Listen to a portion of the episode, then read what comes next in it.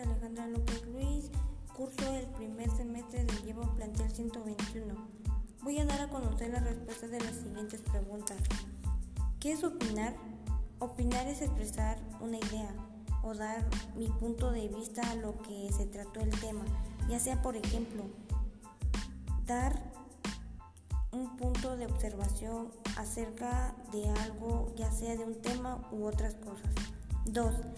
¿Crees que al opinar sobre algo sea necesario que fundamentes de dónde obtuviste dicha información? Sí, porque es tu forma de pensar en ti misma. 3. Al momento de que tú u otras personas opinen o manifiesten lo que piensa, piensa, crees que destruye o concluye con su punto de vista?